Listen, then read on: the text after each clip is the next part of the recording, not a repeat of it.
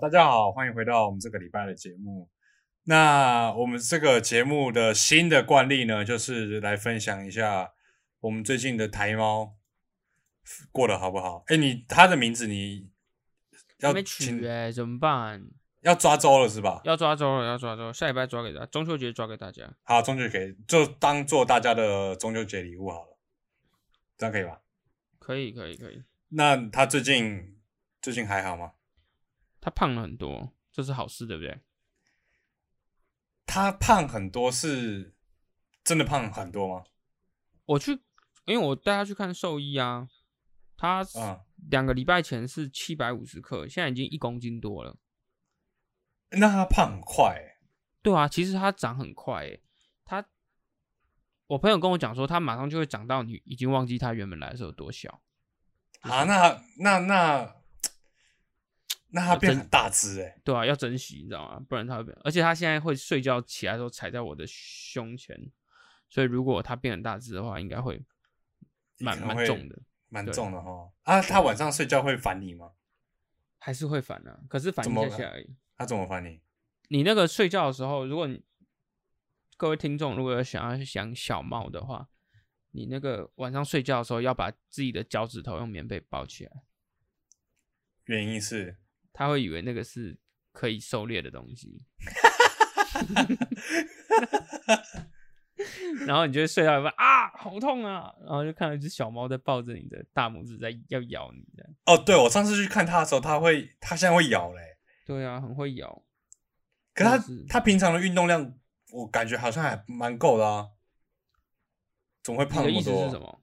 因为我们上次去玩的时候，我们就给它丢给他一个法圈，他玩了一个小时、两个小时、欸，对啊，对啊，对啊。可是，可是他其实睡很久，就是他就是玩那样一下子一波，然后其他时间在睡觉这样。哦好像猫咪都是这样哎、然后长大以后是连那一波都不会玩这样。那他哇，他他会变很胖哎、对，你这样子养下去，他会变很胖胖胖。应该养个养个十公斤的猫，好像养不到了，应该没办法十公斤，十公斤太重了。你那你会帮他找个伴吗？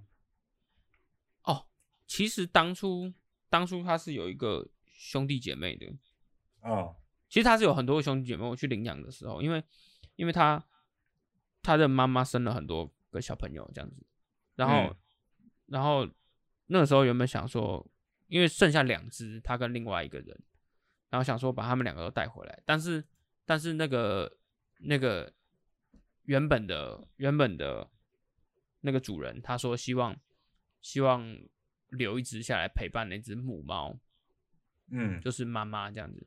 然后最近我跟那个原本主人联络，他就给我看他的同时间的那个他的兄弟姐妹的照片，简直一模一样，一模一样是是？真的，一模一样，如出一辙。所以我、啊我们之后再 PO 在我们的 IG 上面给大家看。另外一只跟它很像的猫咪，然后都是虎斑，可是颜色不一样。我们这个小朋友它是橘色的，然后另外一只猫是就是虎斑嗯，黑的那种虎斑，也不是黑哦，吧，那很是嗯，就是就是虎斑嘛，对，帅帅的那种。可是他们俩长一模一样，只是颜色不一样，很像那个那个游戏里面那个 skin，你知道吗？哦，就是换个二批色颜色，，对，二批色换一个颜色把它 P 过去，这样，哎，这样会被骂。我跟你讲，对，这样会被骂，对，什么烂还出 DL DLC 出来，对，出 DLC 这样 烂死。好了，差不多就这样子。好，那我们这个礼拜小猫的进度就报告到这边，我们就看它继续怎么长，搞不好我觉得他搞不好快叛逆期了。我跟你讲，没有，他现在已经是最叛逆的了。哦，最叛逆了是吧？，对对对对对，啊其实我是因为在节目上不好意思说他的坏话，他其实有很多让我心烦的事，例如说他现在在他现在在咬我们麦克风的线啊什么的，我其实一直阻止他说不要再咬了，不要再咬了。好烦哦。可是因为我麦克风的线很粗啦，所以他咬不动。哦好对，OK，好，那我们来回到我们这个礼拜的话题。这个礼拜的话题呢，是我们在，我跟你讲，我们我们是一个资深的乡民啊，所以我们都会在 PTT 上挖一些我们觉得很有趣的事情。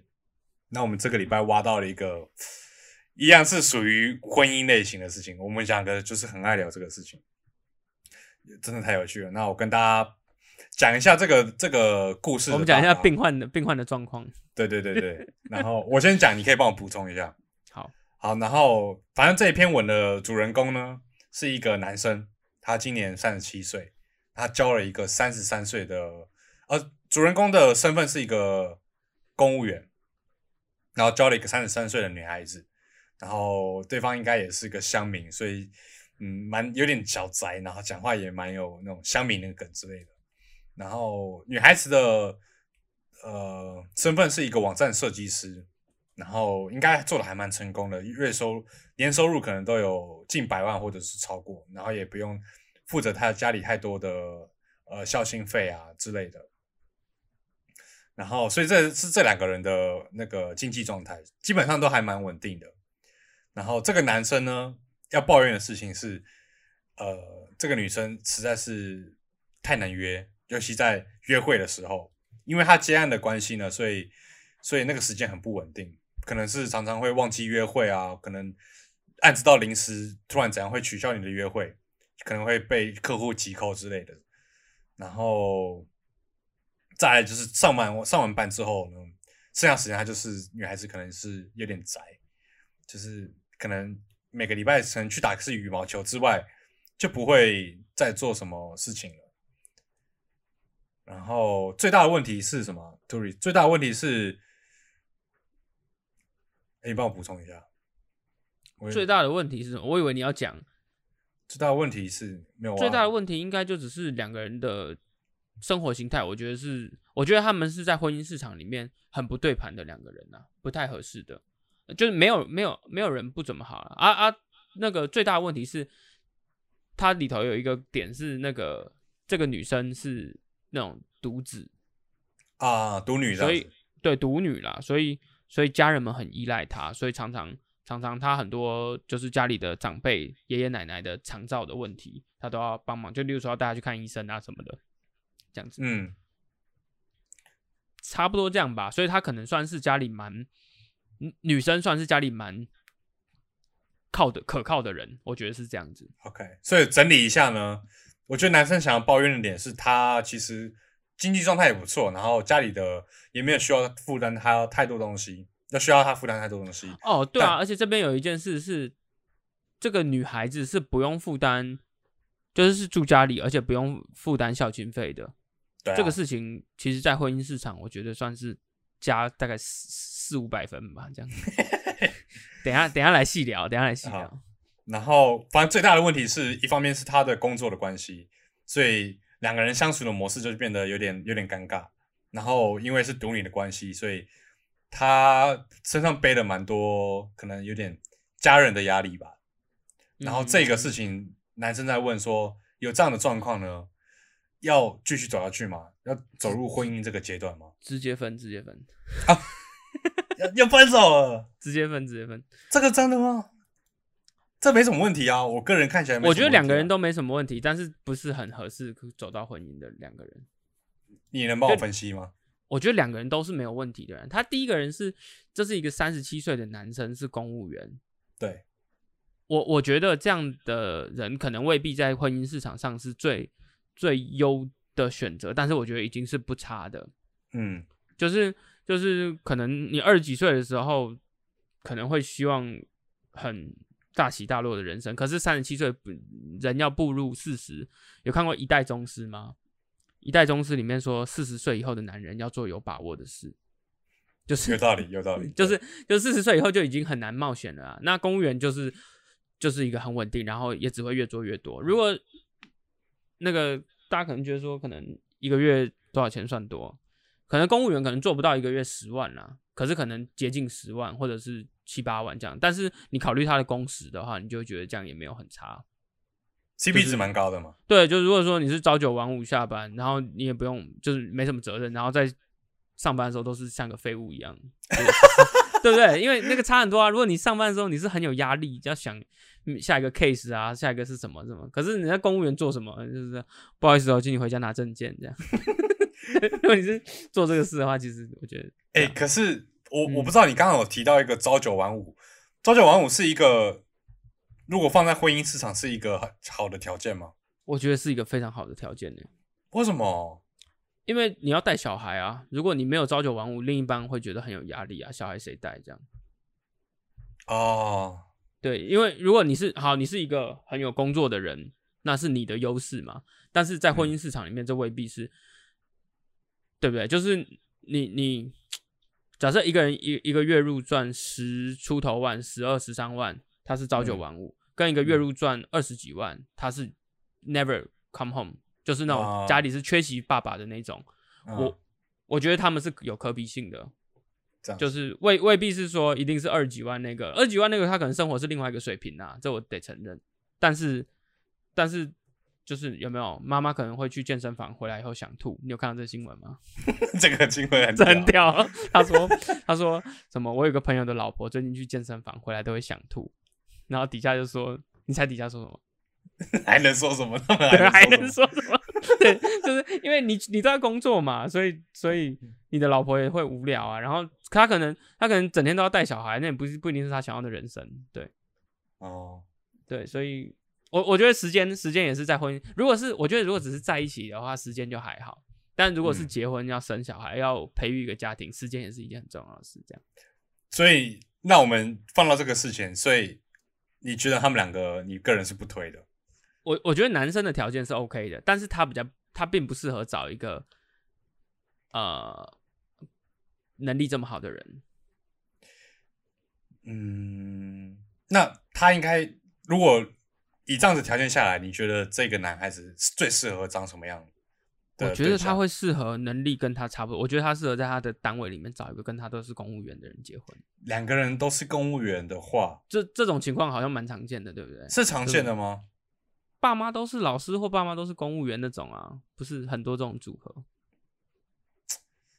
我我身边很多啦，就是爸妈都是公务员，或爸妈都是老师，或者是爸爸是教授，妈妈是高中老师这种，然后都过差不多的生活的。哎、我我撇开一下哦，是，你会想要考公务员吗？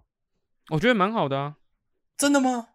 对啊，因为我是我是那个啊，我是我是能能坐着的，就是你知道，我是 我是那种我是那种有肥缺就给我肥缺吧的那种人，就是我没有什么追求的人。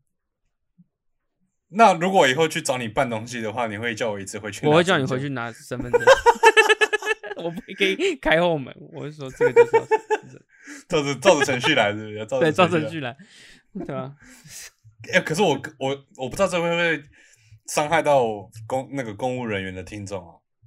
可是我觉得公务员是一个很，我个人是定义他是一个很耗神的职职职位、欸你讲操熟辣就操熟辣啦，干嘛？还在那边装，因为很耗神，妈嘞！因为他们我不啊，我跟你讲，我真的不知道怎么讲，就是我会觉得有时候会，有我知道啊。假如说，假如说你要去办一个事情，他就说请你去三号柜台，这不是我们这边处理的，对，我们这边只负责这个业务这样子。我看这个事情真的是很气，尤其是那种在办办那种兵役的时候，哦气死了。但是，但是我觉得这是合理的啦。我不是我不是说他们这样的行为是合理，是说我嗯觉得他们这样的结果是 reasonable 的，就是我可以我可以理解为什么他们会这样，因为他们拿一样的钱呢、那你觉得他们会怕被骂吗？不会，我觉得完全不会。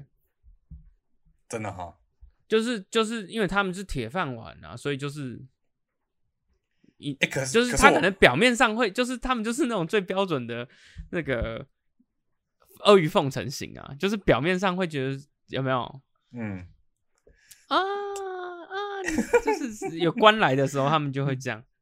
可实际上他心里也不 care，反正哎、就是我跟你讲，我我觉得耗神的部地方就是会不 care，我觉得这个哦事情会很、很耗神，因为你对对对没有在在乎这件事情的，你每天就是早上九点去，然后五五点准时下班，我觉得这个事情是很耗神的。这件事情是你未必是做一件有热情会让你觉得在燃烧生命的事情。对再加上他的背景是这个事情是铁饭碗，你可能这辈子就这样子。对，所以你就会更知道这是一个双双重效应，对不对对？就是你就更更不在意，就说随便得过且过就好了，也不一定嗯要做多好，反正没差。我很我很担心，我我不不会担心我，因为我没有没有做这件嗯事情，所以但是我我很喜欢这样的人生，我真的我没有骗你，我是说实话，我觉得说就是我在一个位置上面，然后然后做差不多交代我做的事，然后然后人家死活我也不 care，做的好不好我也不担心，反正有钱拿就好，这样耶。好，那我们那我们把你放在这个男生的位置。如果你今天啊是你交到一个呃以现在来看的话，第一个问题是他很难约会，因为他他可能有他的一个、哦他的事业，所以嗯可能你跟他吃饭吃一吃，他就要说啊不行，这个电话一定要接，我要走了之类，常常这样子发生。你觉得你能体谅吗？你这样想，我觉得这个很吃人的个性，但我觉得他既然这个人这个人会在 P D 上面分享或讲出来，我觉得他就是很在意这种事。呃呃，我觉得他是那种很在意，我觉得我说白了，我觉得他跟他自的自尊有点过不去。哦，哎，这个这个分析蛮有哎、这个分析想不到哈、哦，就是我觉得如果是要看每个人啊，或者是每个人不同的年纪，以我现在这个年纪，我的我的背景，我的成长，我觉得如果我作为一个小公务员，嗯然后每天这样简简单单的过的话，我可以接受我的女朋友是这样的。嗯但是我觉得这个人会把这个事拿出来，就是因为他不接受。可是他不接受的最根本的原因，我猜，我猜是因为他的自尊过不去。就是是自己的问题是吧？就是就是我是我只是一个小公务员，然后我也没有什么别的，我下班后就没什么别的安排，我只是想要出去玩啊，还是干嘛，或者休闲一下。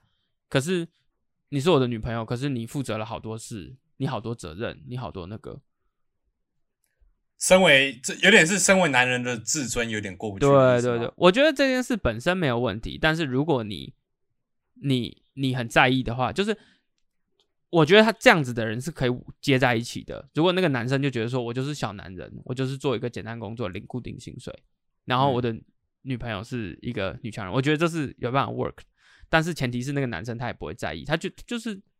他并没有什么自尊上的问题，他就是嗯没关系啊，你赚的多你忙一点，我赚的少我在家里这样子无所谓这样。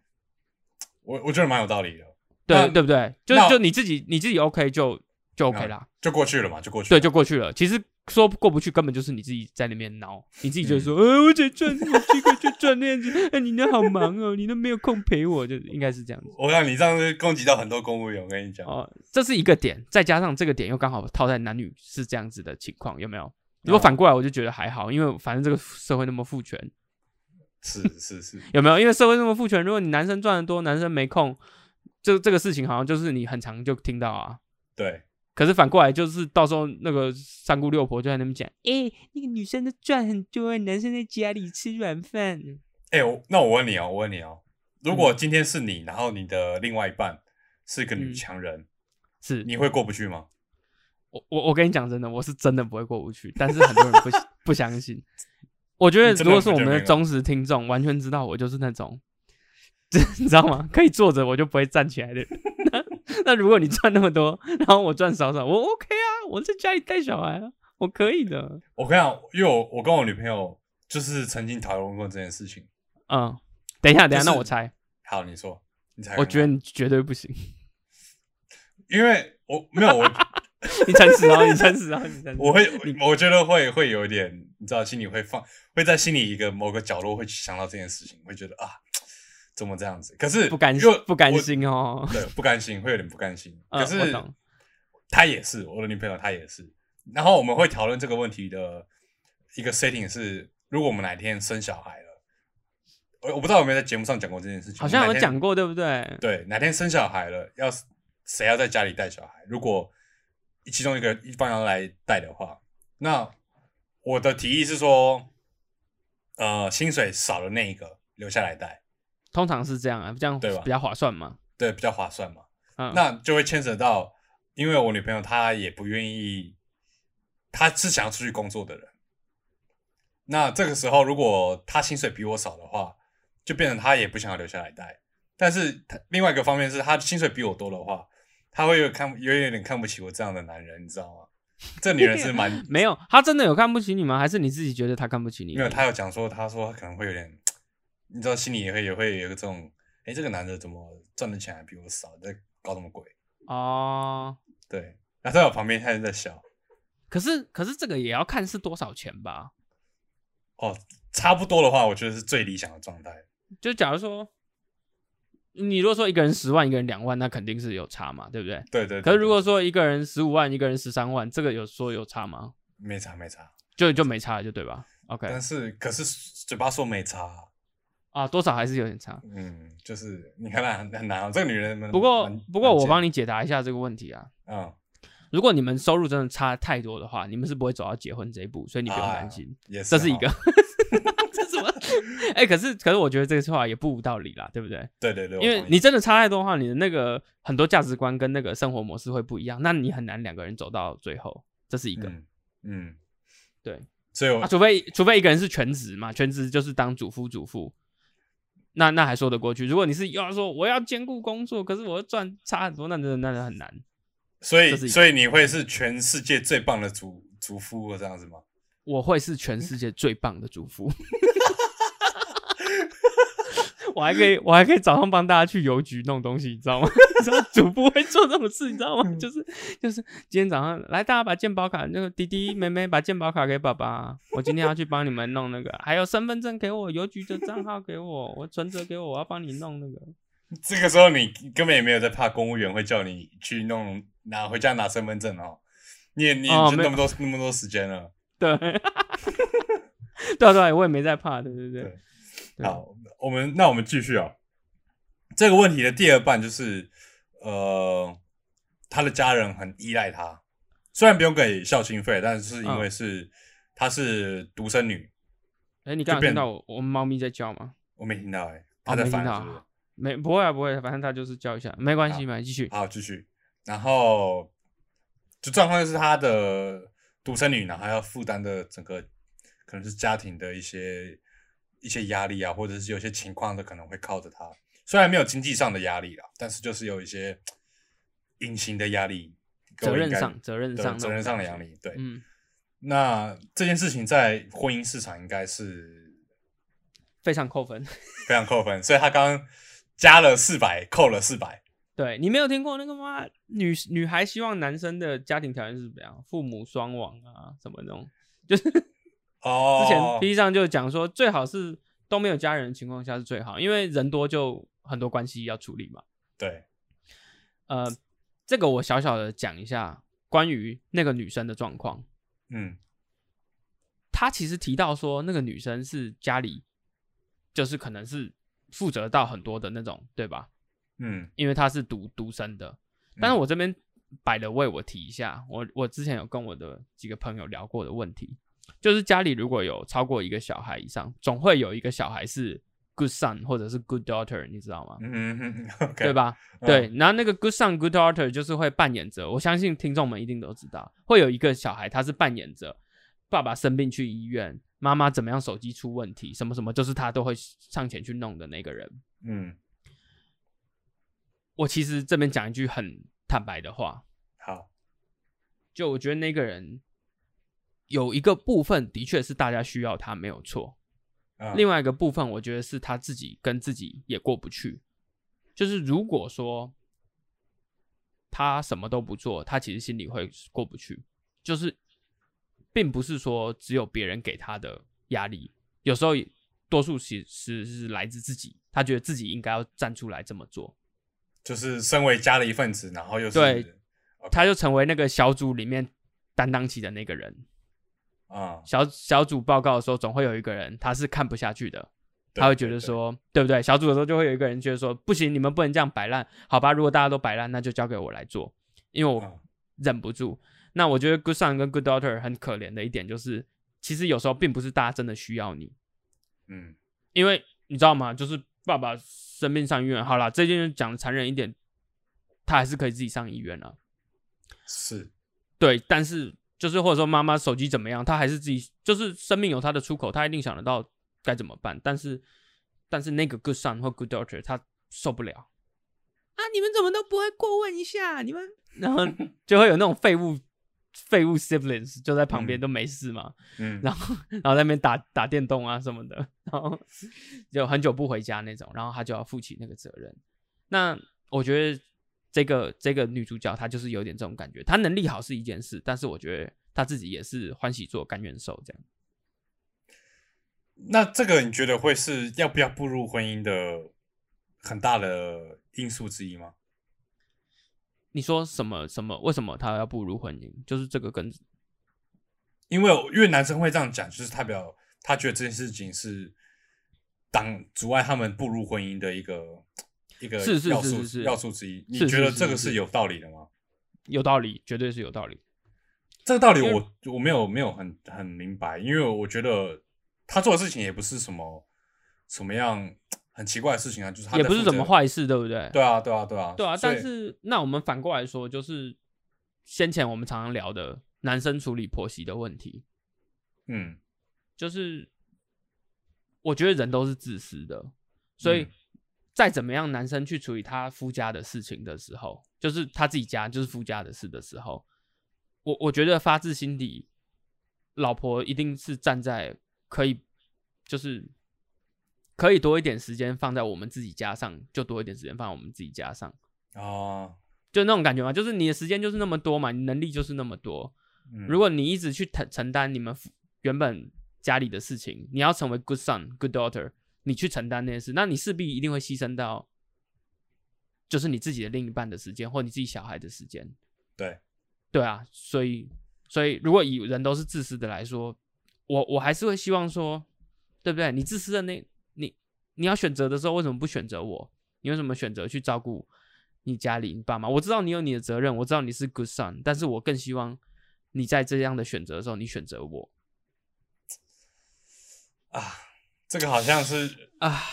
虽然听起来很糟糕，但是人之常情。对啊，对啊，就是为什么为什么是你家里那么多人可以顾，为什么一定要我们去顾？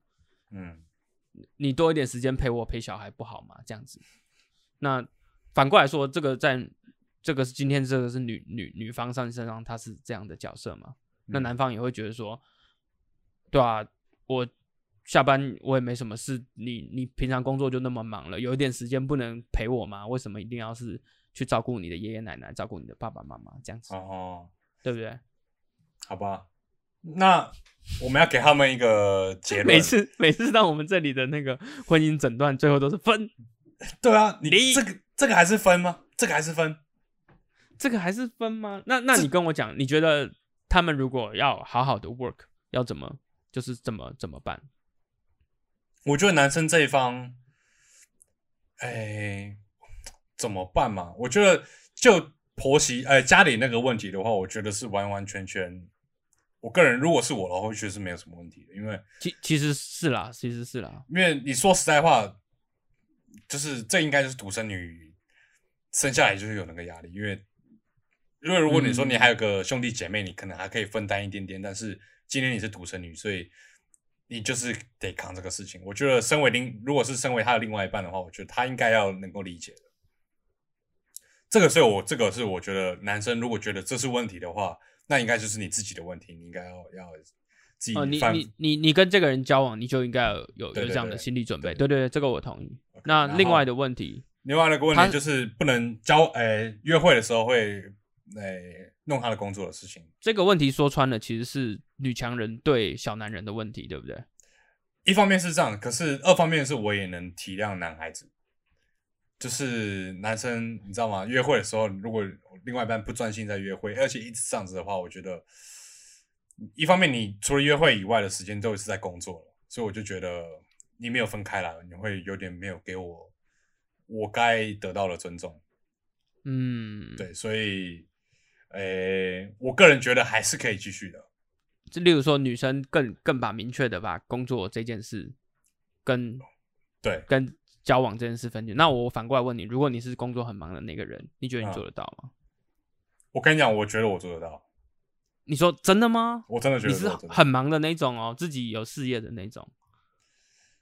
诶、就不管怎么样，我嗯一定会分的，就是在一段时间里面，我一定会分得清楚。就是可能我我会来，这段这段录起来，这段录起来。我看我你录起来，我绝对做得到，我绝对做得到。OK OK OK，我因为我 flag，立一个对 flag。，因为我是需要我是需要分分清楚的人。哦，我会觉得你你本身也是希望这一切都是分得很清楚。对对对，所以我下班之后，我基本上，因为我我们家都会都会念说，哎，你怎么上班的事情都不用跟我们讲？因为我下班的时候，我就不现在讲，再想要讲上班的事情，因为我觉得上班讲上班的事情，那就是属于上班的那个领域了。我不想下班时候讲。啊、什么时间做什么事就对。但是但是我觉得这个也是还有一个问题是，有时候你到那个位置的时候，有时候生不得由不得你，你知道吗？对对对，对吧？是就是你工作嗯真的很忙的那种人，他可能嗯是身上有很多责任在，所以他就是要那个时候接那个电话，嗯，就是、对啊。就是有时候是这样子，对不对？那不过不过嗯其实你真的爱的话，这个这些事情，我觉得倒是都还有商量的余地的，对不对？如果是说是真爱，就是就是归到最后一点，爱不爱啊？对啊，我体谅你，你体谅我，这样子，对啊，就是爱情爱相爱就是亏欠嘛，对相爱就是亏哇。哇对吧？OK OK，张爱玲出现了，张爱玲出现了，这个就可以当做这这一段的结尾了吧？可以可以可以。相爱就是亏欠，婚姻诊断是算还行吧？还行，这一段先过。好，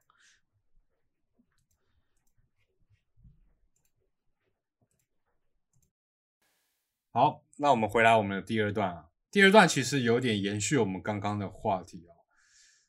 呃，我们也是在网上看到这个话题，我们觉得，因为他其实在讨论说男孩子的气场要怎么做，他可以让呃男孩子有气场，然后我们就觉得蛮有意思，因为因因为我们刚才我们刚才讨论了一下，可是我们找不到那个真正关键的点。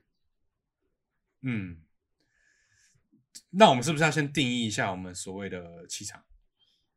我我们先想一下，这个气场是从什么东西来的？因为我们刚才讲了很多个，可是又有点悖论，所以我们还没找到到底是什么因素。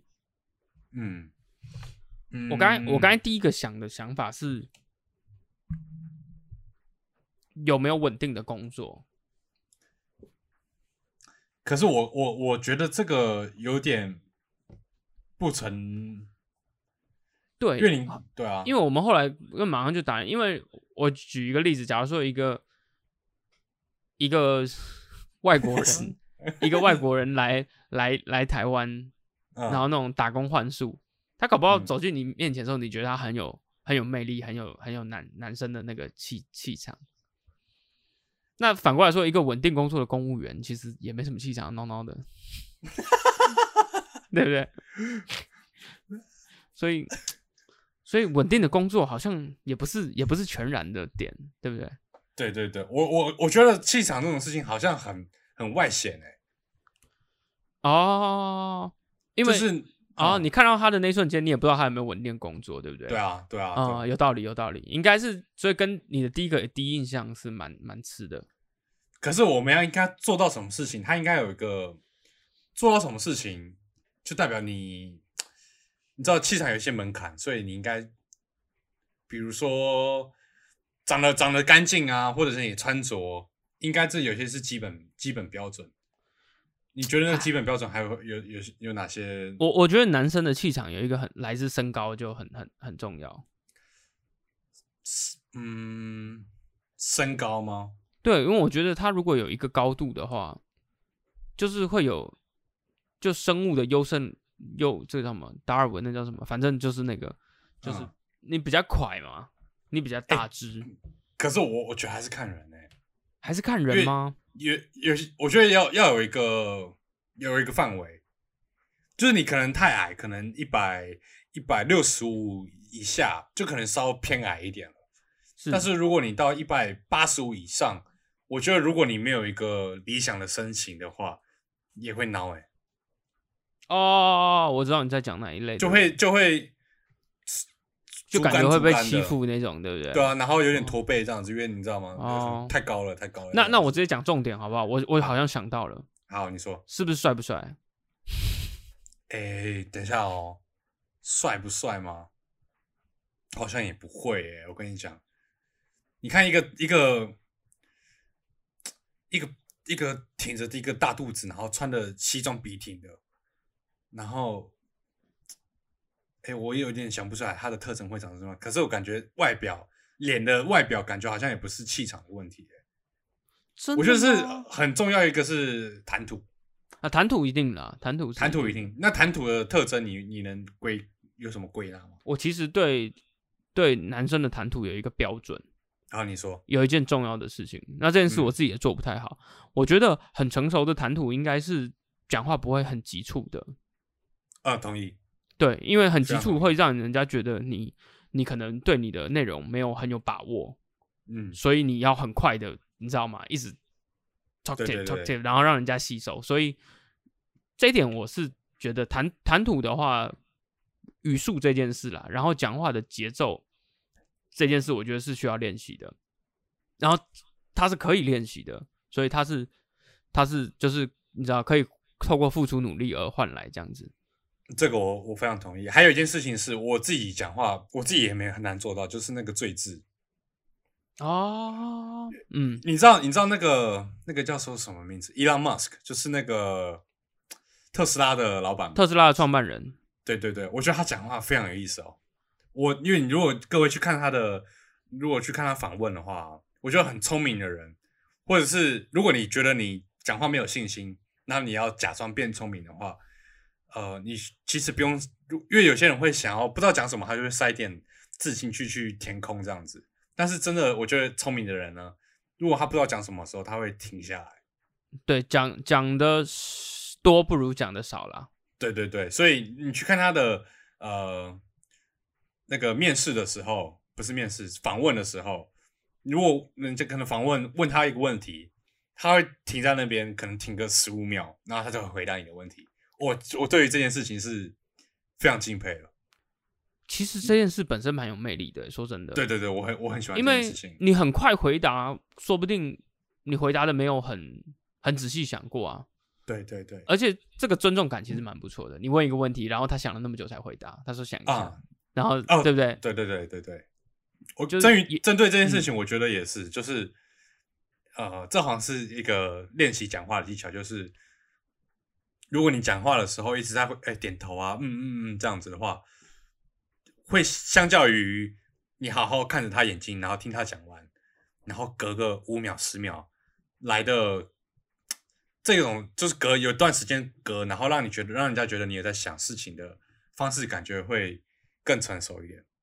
哎，我上一次你讲这个，我讲一个超不爽的事，好，因为其实我是会买手表的人，然后我去搜狗的时候吧，嗯然后去看一个手表的专柜，然后我去看那个手表的时候，我只是就是去看，然嗯后我问那个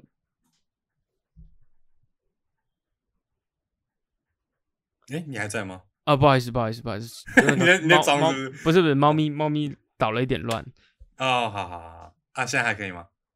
可以可以可以，好，好，你继续。就是我去买手表的时候，我只是嗯。看那个手表，然后呃，他可能问我说我的需求是什么，那个业务这样子，嗯，然后就是我讲一句话，就说啊，我觉得希望怎么样怎么样，然后他就嗯嗯哦嗯，然后我就觉得干你啊，超不爽的，就是他那样子弄的时候，我就觉得啊，到底是怎样，到底是嗯多少，然后就是我们的对话中就是只要有讲一句话，他就不停的嗯嗯嗯嗯这哦样，子这个其实很讨厌哎。很讨厌，很讨厌。就是他可能是我，我能理解他的初衷，他可能是想要让人家觉得说我很认真在听你讲话，嗯，但是适得其反，非常非常糟糕的效果。这样，哦，这个这个很，这个我觉得不管男女都是这样子，对就是大忌大忌大忌。嗯但是我你既然开了这个支线了，我想要问一下，因为我们两个最近的共同好友呢，他也买了一只手表。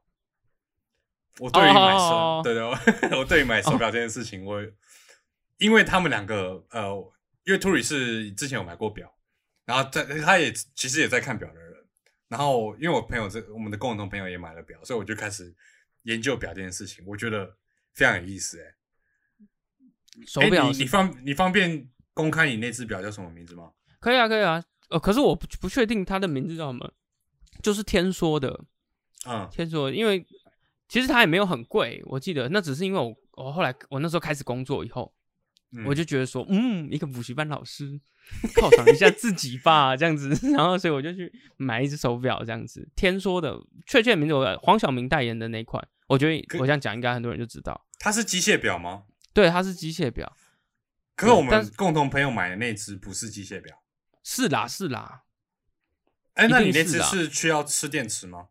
不用吃电池，就是就是，哎，我不是很确定。其实你看我们这样买，我也不是很懂，烂死了，还是觉得自己是玩家这样。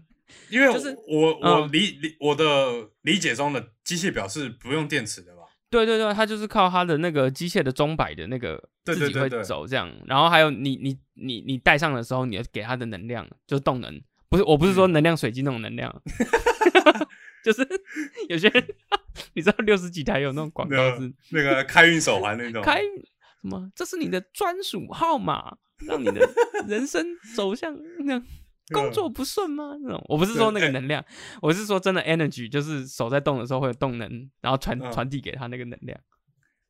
哎、我我其实因为你们这样子买，我就开始看这件事情，我觉得，哎、手表是一个很有趣的事情、哎，而且它是一个大坑，对不对？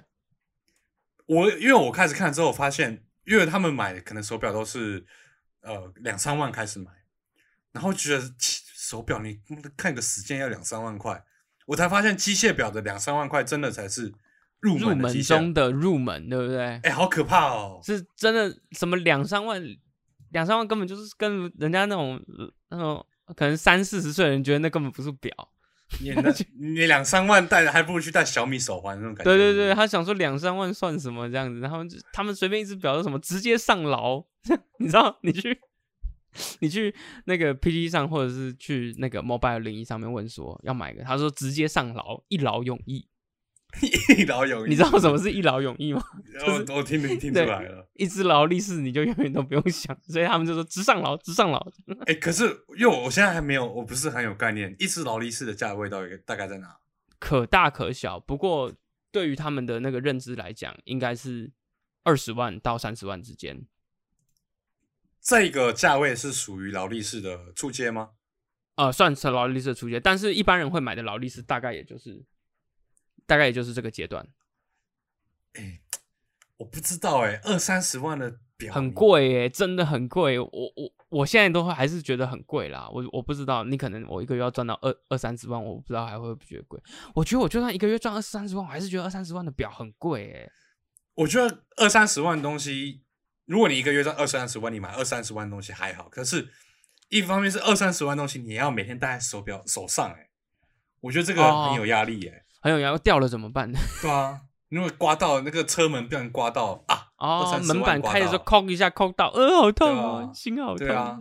可是我我不知道、哎，因为纯机械这个事情让我很很很沉迷、哎，因为它其实是我们讲这个哦，因为我们听众很多是女生，她们搞不好已经关掉了，就嗯想说，但是其实你看，她不用吃电池，然后就在那边靠着自己的机械原理去运作，这件事也太浪漫了吧？太浪漫了，真的是太真的太浪漫了这辈子你好好保养，这辈子不会坏掉。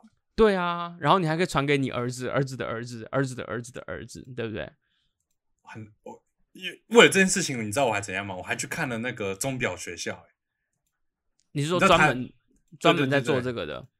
哎、我看看，我记得我之前是看到一个 YouTube 上面有讲说，台湾有一个好像也是唯一一个钟表学校，它就是正常的，就是可能要四年制的这样子，哦，就是真的假的？就是里面去学钟表。我觉得这个事情太浪漫了，真的太浪漫了，真的太浪，漫了，好爽哦对。，我我很喜欢这件事情。OK，好，我们这支线开够了，差不多 开够了，差不多可以了。可以了。OK，回到气场哦，那那一袋是二三十万的劳力士，是不是很有气场啊？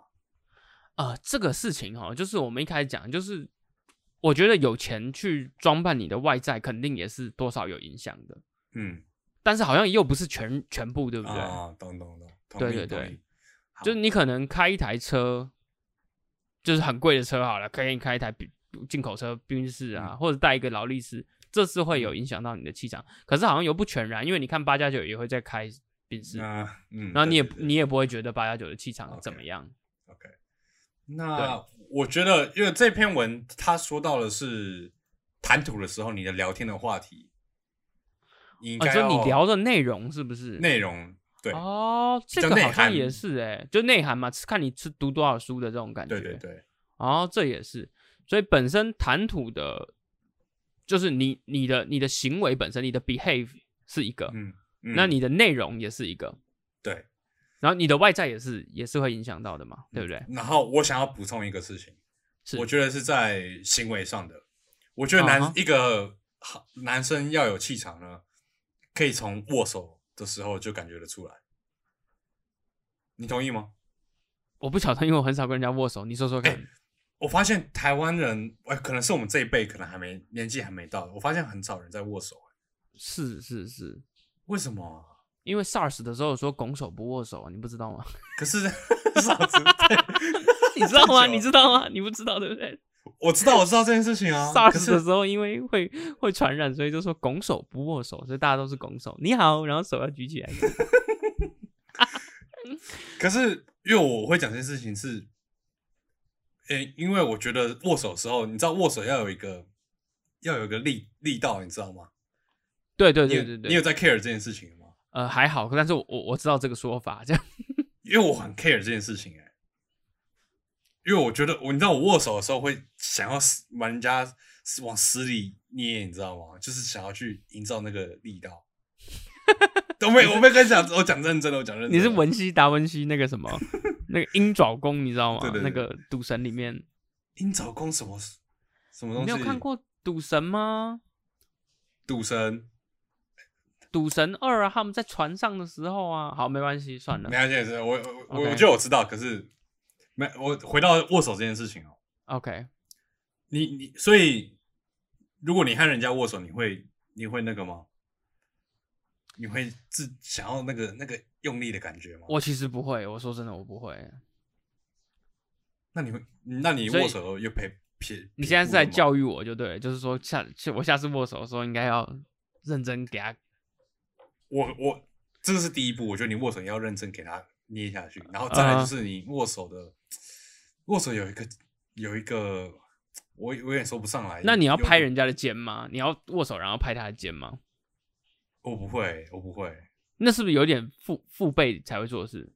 我不知道哎、有些人，我觉得有些人会两只手握手，这个我有一点不哦，把你拱起来这样子，对不对，对就会把你可能还两只手这样把你包起来这样子。哦，对，可是好像还行，但是我个人觉得不够帅，因为够帅的应该是要一只手，然后把你握得很有哦魅力，然后另外一只手要插口袋那种感觉，你知道吗？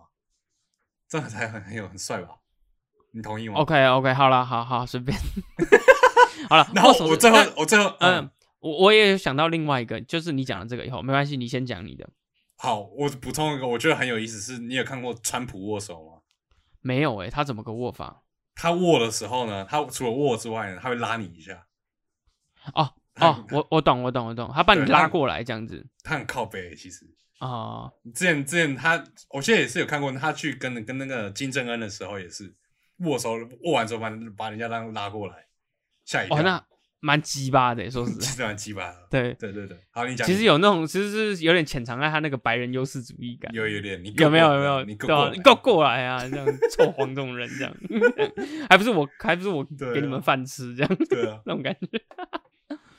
我刚才想到一个，因为你嗯讲到握手以后，我就想到见面时候的笑容是不是也是蛮啊，是是是，对不对？我觉得台湾人不太会这一件事，就是因为我们的 teaching，因为美国就一定是嘛，美国人就是说看到人就是笑嘛，对不对？嗯，你走在美国街上，大家都是笑的，那 台湾人好像就不太不太会笑，嗯就是就是看到人最好头低下去，不要对到眼睛，比较有礼貌这样子，好像看直视人家眼睛很没礼貌这样这种感觉，哦，直视眼睛这件事情也是，对不对？好像不太敢直视人家的眼睛，对对。对。但可是但是嗯，友善的直视眼睛其实是一种，也是一种，也是一种展现你魅力的方式，我觉得嗯可能、对对对，OK，所以而且我觉得这是一套的，就是啊，是是是是是，就是你握手的时候，你不看人家眼睛哈，你他妈你给我试看看。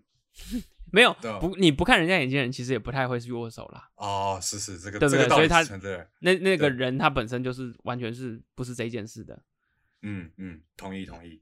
所以笑容好像也是一个笑容，如果哎这边我们下一个结论看看哦，要排序是不是？要排序？一个男生的话，你除了我觉得你是不是工作稳定、收入稳定，那个好像有没有钱那个倒是因为那比较后面啊，那是后来才知道的，对不对？对对对，所以对第一步呢，应该是要，当然你要整洁、干净的，然后你的笑容啦，我觉得笑笑容好像对笑容蛮重要的，就是给人家看到第一眼的笑容。嗯，然后你最好开始握手，哦，要握手就对了，要。握手要握手。好，Kevin 哎我觉得的重点一定要握手。要要 man 对要 man。OK，然后然后后那个你的谈吐的内容跟你的语速，这个要练习。语速，然后不要不要太紧张，慢慢来就好。OK，OK，好，那那补最后一个哦，我觉得这些事情的最后一个观点，是不是可以推一下我们的那个开运手环？哦，刚刚你讲对吧？对啦，就是所以说，所以说你戴最后要戴一个开运手环，对，你觉得有什么不顺遂的吗？没有错，你需要开运手环。对，然后上面会刻你的那个生命灵数啊，对对，生命灵数，这个生命灵数不是随便，是根据紫微斗数。哎、我觉得我们如果接到他们的叶配，我会很开心哎。那我我一定就是很很诚恳的念，就对是对对对，然后而且我要念，而且那种要念的很有气场啊！哦，气场在这里出现了。对这气场出来，然后那个你要丹田念啊，嗯，生命灵数。我很喜欢很喜欢，我希望我希望如果他们有在找那个叶佩龙，我是很开心帮他们做做事情的。好，好，那我们这一 part 就差不多，这个就是小小聊一下，因为我们觉得好像蛮有趣的。是那就这个礼拜就这样子吧。好，先预祝大家中秋节快乐。啊，先预祝大家中秋节快乐。然后中秋节的事情，哎，其实也留着，可以留着下礼拜讲啊。对，不过我们还是会正常出出。，OK OK 好 OK 应该会正常出来，不要不要立会 flag。OK，好好，应该应啊该应该应该了哈。先那先这样子了，拜拜。好，拜拜。